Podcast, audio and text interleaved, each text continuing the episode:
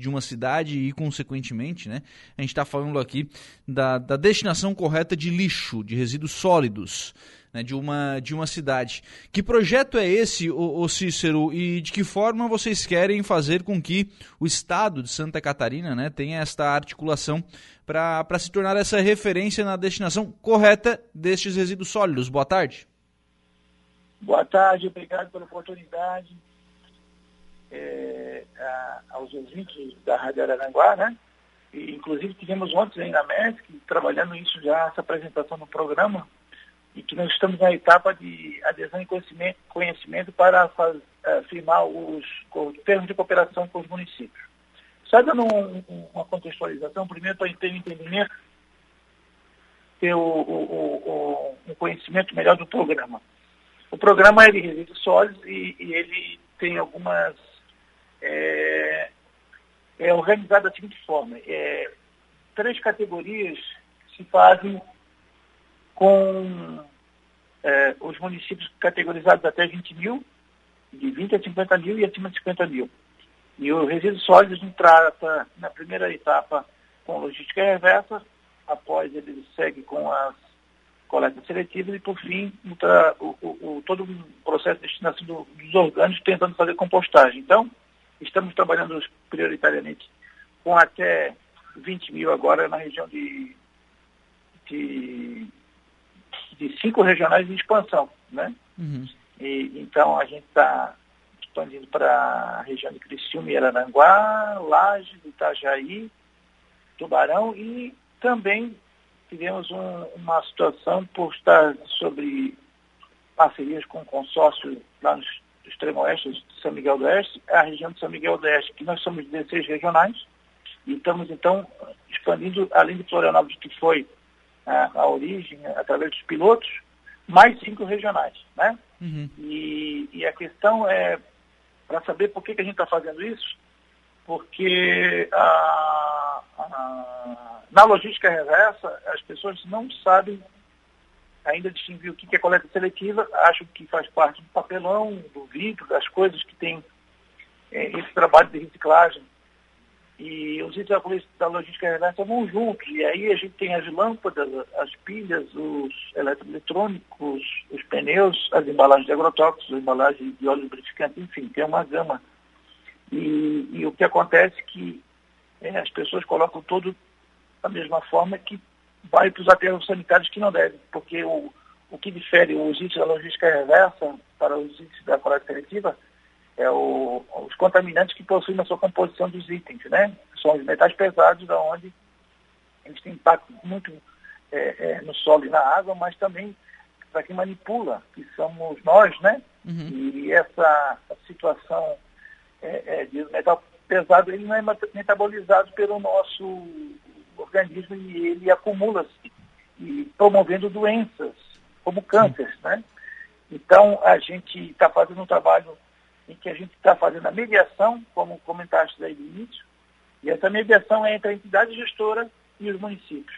Uhum. E essa situação ocorre para todos os municípios, qual, de qualquer porte de população, ou seja, estratificando eles em três, mas essa, essa condição de dificuldade encontra nos três níveis. Claro. E aí, o IMA tem essa condição de fazer esse contato, de aproximar o município com a entidade gestora para fazer um recolhimento ordenado, porque existe um, um, uma situação chamada acordo setorial, em que o acordo setorial ele, ele atende entre a entidade gestora, como comentado, que é uma associação formada pelos fabricantes, e esses fabricantes é, é, é, compõem, através de uma empresa CNPJ sem fins lucrativos, para fazer somente recolhimentos. E aí vai para o setor. Então, os fabricantes de pneus se reúnem e as entidades vêm, recolher. E aí eles fazem o acordo setorial com o Ministério do Meio Ambiente, onde eles é, estipulam quais são os lugares que vão recolher. São, por exemplo, é, municípios e populações acima de 100 mil. Em nosso estado, desses 295 municípios, a grande maioria são municípios menores de 20 mil habitantes. E aí nós estamos fazendo com que esses municípios possam ser atendidos, porque existe a estratégia de ação de recolhimento itinerante junto aos municípios coordenados pelas nossas coordenadores regionais que são do IMA, com apoio com os coordenadores municipais que são dos municípios, fazendo essa relação e aí trazendo de forma organizada esses recolhimentos sem custo para os municípios. Cis... A agência é maior porque ah, nesse momento a gente vai fazer em cinco anos essa expansão. Então a gente está nesse primeiro ano que está tendo boa aceitação, os municípios estão fazendo através de seus prefeitos e, e, e eh, os técnicos dando suporte, os termos estão sendo assinados para que a gente possa então já iniciar esse processo através também de apoio com as escolas e agentes de saúde, esse processo de formação e informação, que é o grande é, diagnóstico que tivemos, foi é a falta de conhecimento e por isso a falta de estrutura para fazer esse processo de destinação de forma correta. Ô Cícero, é, de forma prática, assim, o que, que vocês. Quais são as ações que vocês esperam? Por exemplo, o município que demonstra interesse, que vá assinar né, o termo de cooperação, o que é que ele tem que fazer? Quais são as políticas que ele precisa implementar para participar do, do projeto? É, é, ele precisa, na verdade, ter um, alguém que possa articular a estratégia local junto com todo o segmento estabelecimentos comerciais que comercializam os itens da logística reversa como ponto de entrega voluntário e seria um coletor que fica à disposição para as pessoas colocarem lá, é, entregar de forma voluntária o seu item depois do uso, ou seja, especificamente a lâmpada. Após ela ter o seu ciclo é, encerrado, que ela não queimou e não tem mais sua eficiência, ela deve retornar para esse coletor, porque aí esse coletor, de uma forma, vai ser recolhido através de uns pontos de consolidação, essa operação, né? O município, então, ajuda através desse seu coordenador a articular junto aos locais que devem ser estratégicos para fazer esse recolhimento voluntário e vá para um ponto de consolidação, que é o local que vai recolher de todos os pontos de entrega voluntários, os coletores distribuídos, para que alguém venha recolher. E essa situação é, em termos de cooperação, basicamente, é, é, é, fazer com que haja cooperação e entendimento junto com toda a população e os estabelecimentos comerciais. Uhum. Ou seja, tem que criar essa. Tem que ter alguém que vá ser responsável por fazer esse trabalho de convencimento, né? Tanto dos estabelecimentos que vão fazer essa separação, quanto de quem vai recolher também. O processo é o seguinte, esse convencimento vem ao natural porque as pessoas de opinião pública hoje têm os esclarecimentos. Na verdade, a gente já tem a, situação da concentração. O que não temos é a ação propriamente dita, porque as pessoas não sabem onde entregar, por que entregar, como entregar. Então, esse convencimento vem pela condição de, de um esclarecimento, né? E, e, e aí a população inteirada disso vai ajudar a fazer essa movimentação por isso que está muito mais no processo de gestão, de boa vontade e propriamente um desembolso. Né? Obviamente tem as estruturas mínimas que são, mas não é algo significativo que possa trazer um impacto no, no, no orçamento da prefeitura, que é a grande atora no processo, né? Uhum. E nós é, vimos que, que na medida que as pessoas vão realizando isso, existe um processo de impacto imediato econômico, porque esses itens não vão ser é, pagos para ser feito enterro nos, nos aterros sanitários, que tem um custo, não deve se colocar por legislação e por, por causa da orientação ambiental pela contaminação que eles provocam. Né? Tem um ganho da qualidade ambiental, portanto, tem um ganho econômico e tem um ganho da saúde pública. Exemplo, o pneu, que é um dos itens, ele está sendo feito uma campanha de recolhimento de pneus porque ele é um dos pontos de preferidos da, da proliferação do Aedes aegypti, que é o agente né, da, da zoonose que, da, da, da dengue, né? Uhum. E isso também ocorre uma questão de, de, economia indireta, porque a pessoa, o primeiro lugar que vai é o posto de saúde, Sim. né? E se então podemos trabalhar como prevenção, nós temos então uma condição de saúde pública, que podemos ter uma saúde pública mais adequada, em função do ambiente mais adequado, e depois, tudo isso compondo, temos ainda a autoestima de um, da população que vive num lugar que é limpo, organizado e seguro, no sentido da, da questão da saúde pública. Sim. Então, a população, ela é opinião pública, ela está já preparada já para receber isso. O que falta é orientação e um pouco de estrutura mínima para que a coisa aconteça. Né? Então, eu acho que esse convencimento é algo que já existe, só falta agora a orientação. Sim. Bom, é, do ponto de vista assim prático, onde é que vocês já conseguiram, é, onde é que vocês já estão, aliás, com um projeto mais, é, mais adiantado, né, do ponto de vista de colocar em prática, enfim, é, onde, quais são as, as, cidades e quais são os, é, o que, que você pode nos falar, né, ou Cícero, de, de retorno, enfim, de, é, de benefícios que esse projeto trouxe, como é que a sociedade reagiu, né, à implantação desse projeto? Então vamos por partes. Primeiro nós temos uma ação na região de Florianópolis, que foi uh, o piloto, começamos com dois municípios e chegamos a, agora a 11, que formam os 18, o número de 11 municípios até 20 mil. E fizemos recolhimentos itinerantes, promovendo a possibilidade de as pessoas sentirem e verem que é possível. Então, o primeiro convencimento é possível. Uhum. Aí dá segurança e dá rotina. E fizemos dois recolhimentos, é uma diferença de semestre, de seis meses, e já houve acréscimo. Então já está uma interação da população, dos comércios, enfim, de todos os setores que possam contribuir. Né? E o que, que acontece, que ganho que é, é por exemplo, eu vou dar um, uma situação lá em São Miguel do Oeste, que foi uma situação fora do nosso planejamento, mas surpreendentemente positivo, porque tem um consórcio apoiando, um consórcio que também ajuda a coordenar isso. São 24 municípios que aderiram agora semana passada, e eles tinham uma situação chamamos de demanda reprimida. E esses 24 municípios tinham em seus lugares 40 mil unidades de lâmpadas, um caminhão truque, certo? E carregaram a, totalmente.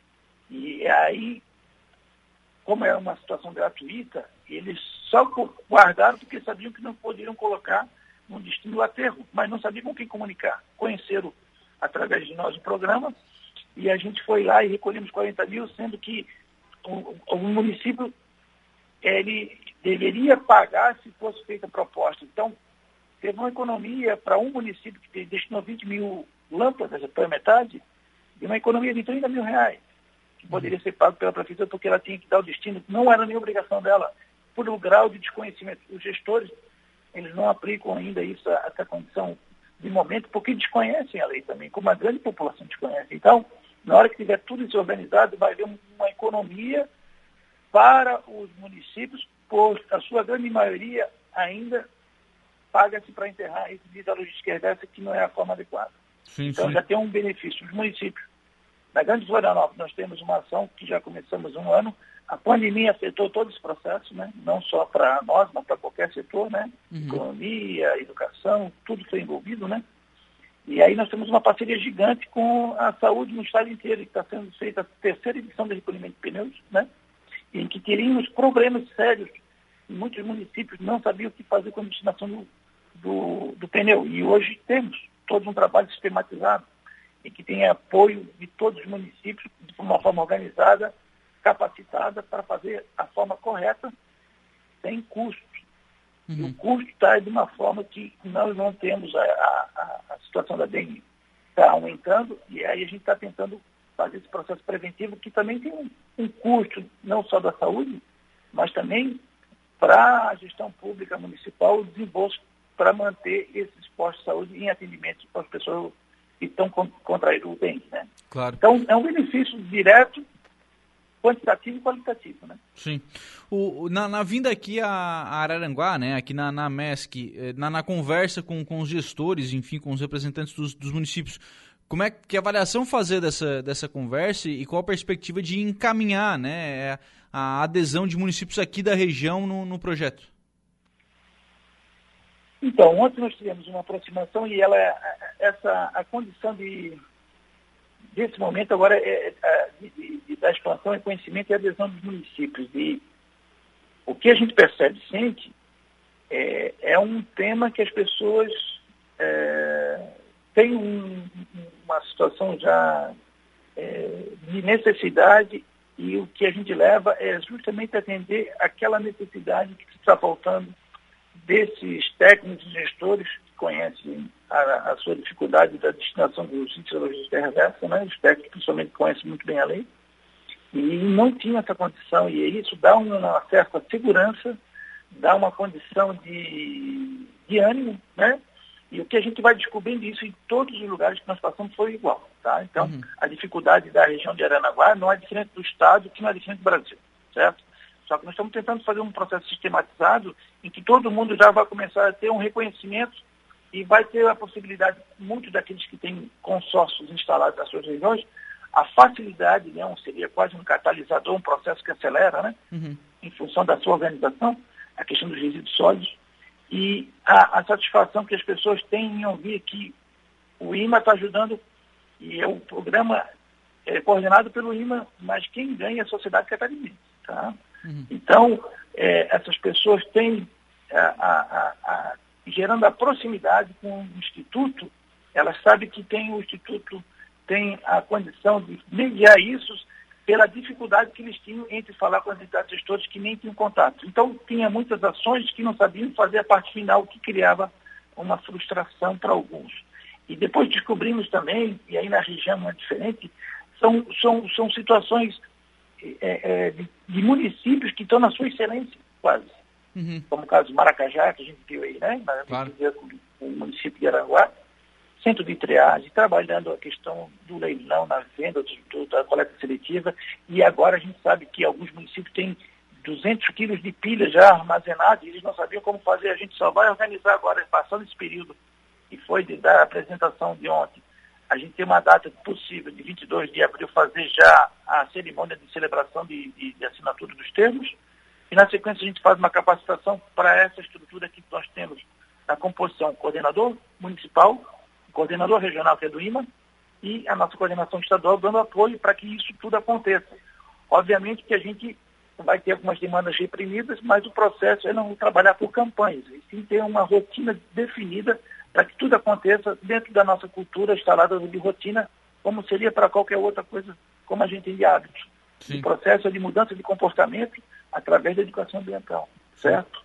Você estava falando ao longo da, da entrevista, né, o Cícero, e, e, eu lembrei, eu lembro de duas iniciativas bastante é, pontuais é, dessas que você que você citou, né? Citou o caso de, de, Maracajá, que já tem um trabalho de centro de triagem, já tem um trabalho de coleta seletiva, né, por boa parte da, da cidade. E aqui em Araranguá a gente tem o Ecoponto, né, que é um trabalho por exemplo, essa questão dos pneus. Aqui já é, já é, já é feito, né? O Ecoponto recebe esses pneus e já dá a destinação para uma empresa que vai picotar e depois, enfim, vai, vai reutilizar esse material. E me lembro agora de uma terceira iniciativa que é em Turvo, que o pessoal usa lá, é, o pessoal entrega lá o, o, material reciclável e aí consegue trocar por um determinado valor e compra na feira da, da agricultura familiar.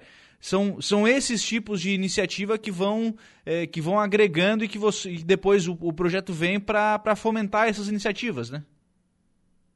Exato, porque no momento que começa a ter essa aproximação de forma integrada, as experiências trocadas são fundamentais e vai ter situações em que vão ver que os problemas são comuns e aí onde onde está o consórcio que a coisa funciona de forma mais rápida, porque otimiza, baixa custo e isso facilita porque dentro da legislação e essas questões fundamentais que tu estás falando são referências para a gente começar a irradiar na sua região e quem sabe até entre regiões no estado inteiro, com casos de sucesso. Sim. Lembrando que a legislação 12.305 da Política Nacional de Resíduos Sólidos, ela é regulamentada pela lei, Decreto-Lei 10.936, que foi publicada em 22, aliás, dia 12 de janeiro. Uhum. Então ela vem com uma renovação de algumas situações, e uma delas é que até 24, 2024, dia 2 de agosto de 2024, municípios até 50 mil que é a grande maioria do nosso estado, né? Esses 295 mil, aliás, 295 municípios, 224 são até 20 mil, é, 41 são de 20 a 50 mil e 30 acima de 50 mil. Ou seja, a grande maioria é de municípios até 50 mil. Uhum. E esses municípios têm que dar uma destinação do rejeito, que é aquilo que já não há mais como reciclar, o rejeito é que não, já acabou o seu ciclo de vida útil do produto. Não tem mais como reciclar. Então ele tem que ser enterrado no aterro sanitário. E o que acontece? O nosso estado é o primeiro estado da unidade, é a unidade federativa nossa, é o primeiro estado que fez a extinção dos lixões em 2014, veja. E agora nós temos que tratar esses aterros sanitários para saber o que pode ir para lá. E nós temos casos no Brasil, e se eu não me engano, são, mais, são milhares de, de, de lixões ainda que não foram convertidos nem aterro. Olha o, o grau de, de, situações que nós temos de realidade no Brasil. E nós já estamos entrando numa segunda etapa que é qualificar o que deve ser feito no enterro para esses é, rejeitos que são é, de atribuição de responsabilidade das gestões municipais. Sim. Então, em 2024, já tem lei, certamente vai ter relatórios de situações de como deve estar sendo feito e visto essa situação de só encaminhar rejeitos. Uhum. Então, a coleta seletiva e a logística reversa são todos processos que devem ir para as recicladoras.